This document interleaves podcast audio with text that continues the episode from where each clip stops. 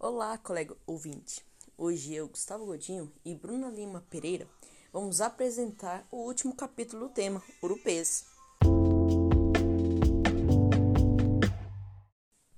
Agora, sem mais delongas, vamos dar início ao podcast.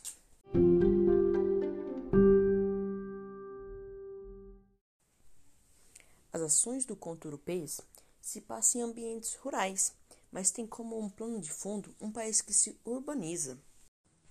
Monteiro Lobato apresenta uma crítica, podendo-se dizer Monteiro Lobato apresenta uma crítica, podendo-se dizer ácida ao caipira, considerando um grande culpado dos problemas econômicos brasileiros e um estereótipo ao tipo de atrasado que se emperra ao desenvolvimento nacional. Logo de cara o título associam a figura do caipira e a um fungo que cresce junto com os troncos da árvore. Monteiro Lobato personifica a figura do caboclo, criando o famoso personagem conhecido como Jeca Tatu, apelidando de Urupê.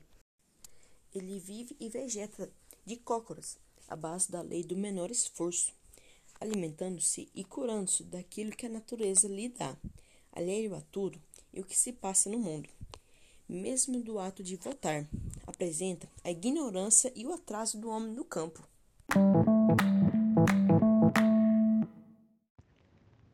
Este é um dos mais famosos textos de Monteiro Lobato.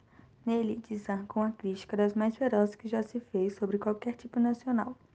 O alvo de seu ataque é o caboclo, derrubando uma tradição cara inaugurada por José de Alencar, que aponta a mexingagem dos índios com o branco como geradora de uma nação forte.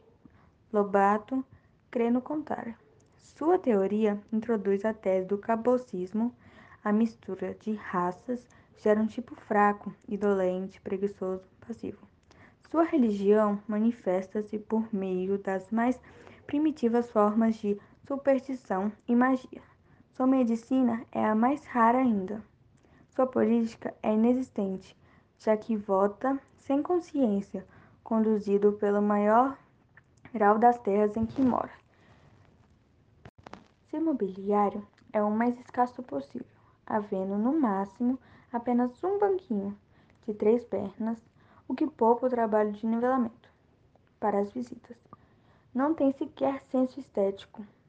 E quanto à produção, dedicava-se apenas a colher o que a natureza lhe oferecia e o protótipo de tudo quanto há de atrasado no país.